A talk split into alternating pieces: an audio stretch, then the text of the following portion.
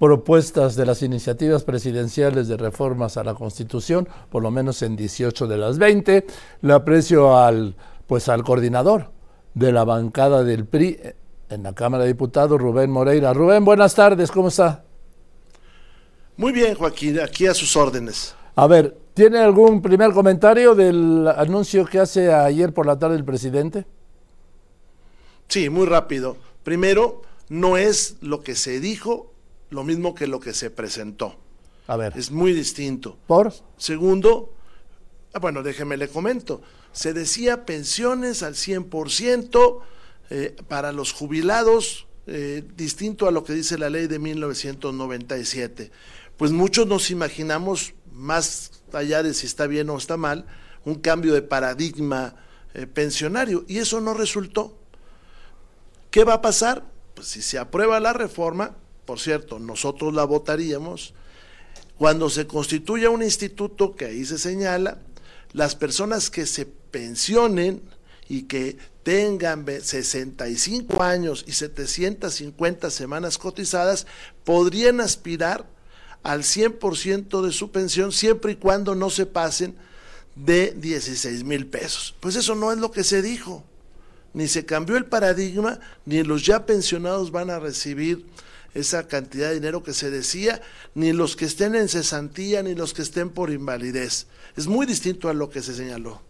Sí, de acuerdo, pues habló 100% de, de pensión para los jubilados, los jubilados, para que mantengan como pensión el último salario que percibieron.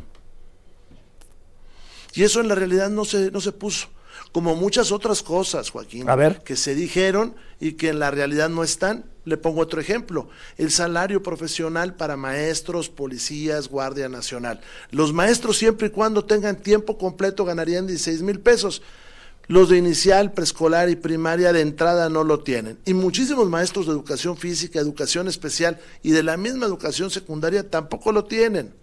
Pero por otro lado, cuando habla de los policías, no es claro si también incluye a los municipales y estatales. Y si los incluye, si uno sigue el texto de ese artículo, pudiera ser, pues tampoco hay fondos para que los municipios puedan pagar esas cantidades, Joaquín. Entonces está hablando de una narrativa política en medio de un proceso electoral.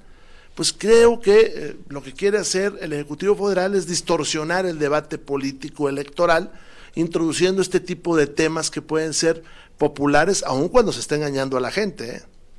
Ahora, en el tema del Poder Judicial, ¿qué opinión tiene? Nosotros vamos en contra. Dejaríamos la elección de los jueces, que por cierto, en ningún país democrático y avanzado del mundo se hace, en manos de poderes fácticos. Imaginen una campaña en Tierra Caliente, en Guerrero, en Michoacán, en Chiapas, en Morelos, pues los poderes fácticos van a querer decidir quiénes son los jueces, y me refiero sobre todo al narcotráfico. Entonces, pues puede ser muy popular, pero una vez explicado a la gente, pues la gente se va a alarmar. Bien, en el tema de desaparecer esta alineación de la Suprema Corte para nombrar eh, una nueva que eh, reduce de 11 a 9, y también por la vía de la elección. Vamos en contra. Eh, es, obviamente la Corte le ha sido incómoda a Morena. Morena ha, dictado muchas leyes inconstitucionales, entre ellas la de Guardia Nacional, que por cierto hoy tratan de arreglar de nueva cuenta y no va a pasar. Y entonces les es incómodo una Corte de gente profesional, técnicamente superior, con autonomía y con prestigio.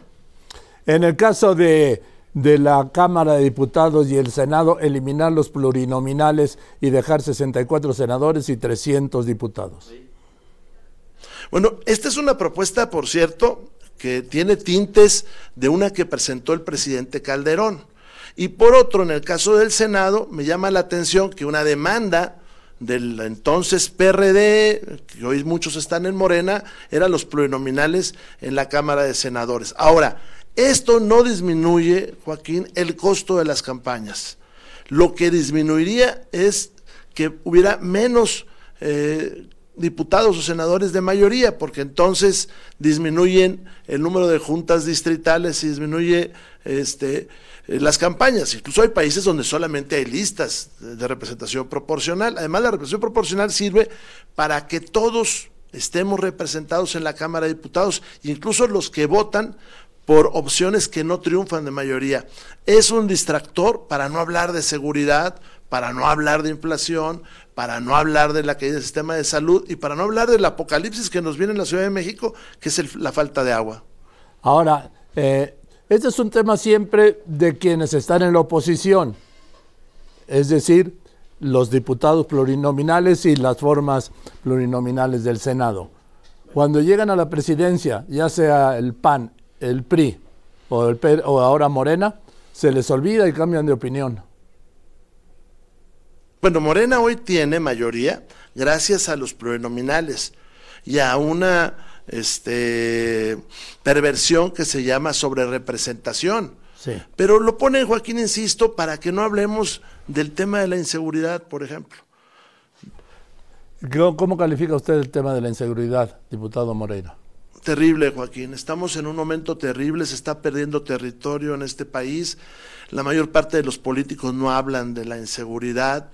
Mucha gente no quiere ser candidatos a alcaldes o están condicionados los géneros.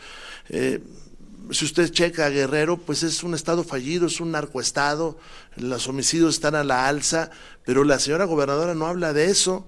Y si usted checa Chiapas, pues es una cosa similar. Estamos en una verdadera crisis y aquí en la Cámara no funciona la bicameral de Seguridad Nacional.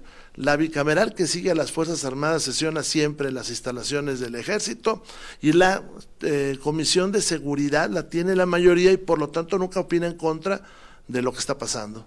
También han sido ajenos a todo el tema sanitario y de salud. No he visto que haya comparecencia. Nunca citaron a López Gatel.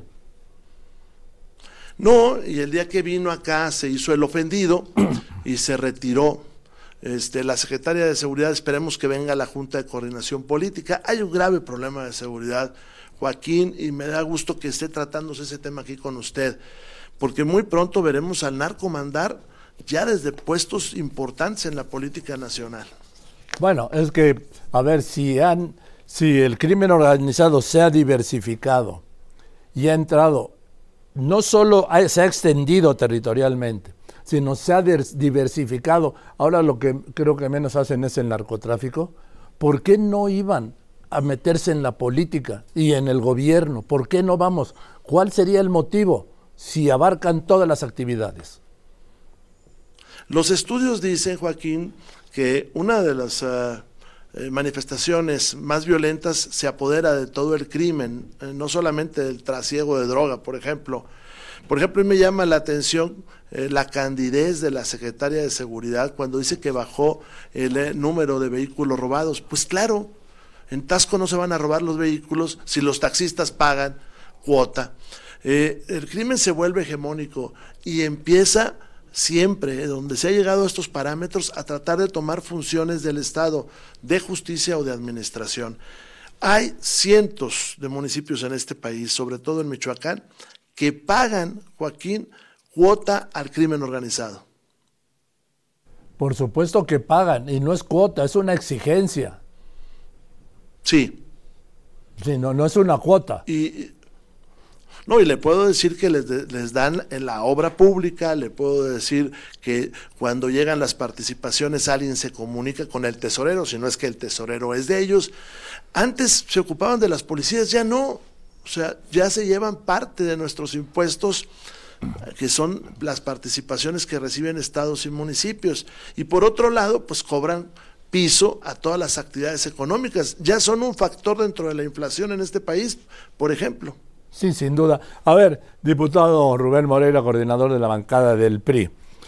Eh, por lo que le oigo, el PRI votaría en contra de la modificación al Poder Judicial, de las modificaciones al Poder Legislativo y de qué más. Y de la destrucción de los órganos autónomos. Por cierto, Joaquín, se metió una iniciativa que anda ahí perdida dentro de las 20 para eh, terminar con eh, la Comar, para este, terminar con el organismo que protege a las personas de la tercera edad, la CIPINA, que era tan importante para apoyar a la niñez, el Instituto de Lenguas Indígenas. Ahí va disfrazado en medio de las iniciativas y esa creo que es legislación secundaria. Entonces, Morena va a terminar con todo eso. A ver, dígame, sin las siglas, ¿con qué va a terminar? Porque es una mayoría simple, no reforma constitucional. Por ejemplo, eh, la Comisión de Asistencia a los Refugiados, por ejemplo, la Comisión para la Protección de las Niñas y los Niños, la Comisión para proteger este, a las personas de la tercera edad, el Instituto de Lenguas Indígenas y si mal no recuerdo, va a terminar con el Instituto del Agua. Es decir, ahí en medio de todo ellos filtran estas posiciones. Mire, parecería broma, pero son bastante neoliberales. ¿eh? Bueno. Rubén, le aprecio que me haya contestado. Buenas tardes, gracias. Muchas gracias, Joaquín. Muchas gracias. Que esté muy bien, Rubén. Rubén Moreira es el coordinador de la bancada del PRI en la Cámara de Diputados.